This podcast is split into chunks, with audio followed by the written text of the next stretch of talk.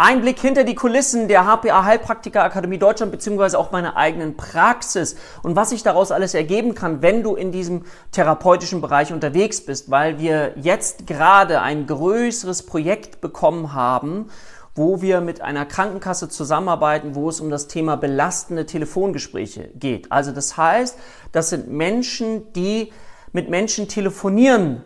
die möglicherweise dann eine Heilbehandlung nicht erstattet bekommen, die möglicherweise keine Psychotherapie bekommen, weil die Wartezeiten so lang sind. Und es geht darum, diesen Menschen, die am Telefon sind, zu unterstützen, dass sie selber resilienter, widerstandsfähiger damit umgehen können. Und du siehst, was alles möglich ist, wenn man in dem Bereich unterwegs ist und eben nicht nur Coaching anbietet, sondern eben auch Therapie, so dass man einfach die Möglichkeit hat, Menschen anders, tiefgreifender zu verstehen, um dieses Wissen dann eben zu nutzen, in solchen Projekten dann auch mit einzubinden.